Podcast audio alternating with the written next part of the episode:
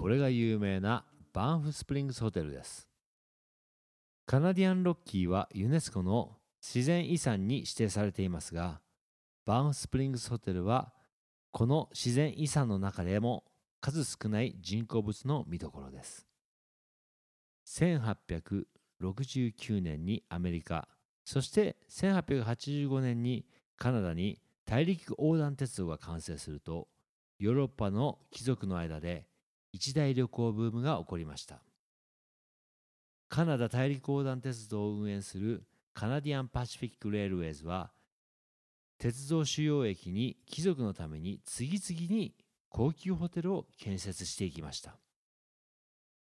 カナディアンパシフィック・レールウェイズの最高責任者コーネリアス・バンフォンはカナディアンロッキーの美しい姿を目の当たりにして世界最高の山岳リゾートを建設することを思いつきました。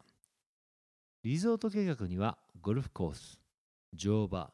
テニスコートなどが織り込まれていたためカナディアンロッキーの中でも比較的土地の広い平地を持つ現在のバンフの土地が選ばれました。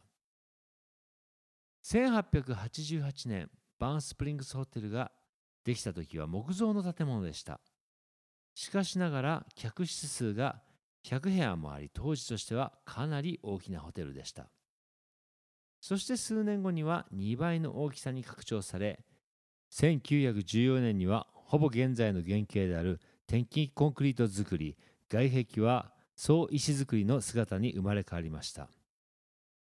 そして1926年に大規模な火事で焼けその後1928年に完成した姿は今とほぼ変わっていません。歴史の長い日本にとって昭和初期の建造物は珍しくないかもしれませんがカナダができたのは1867年です。日本で言えば明治維新から国の歴史が始まったカナダにとってこのホテルは非常に古い歴史がある建物なのです。1940年代には戦争のため3年間休館となってしまいましたが戦後ツーリストが戻ってくると経営が再開されました。しかし創業以来夏のみの営業で冬の間は営業していませんでした。1960年代に入るとバンフ周辺のスキーリゾートも整備され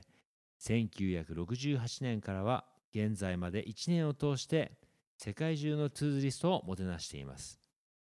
現在このホテルはカナダの重要文化財にも指定されているのです。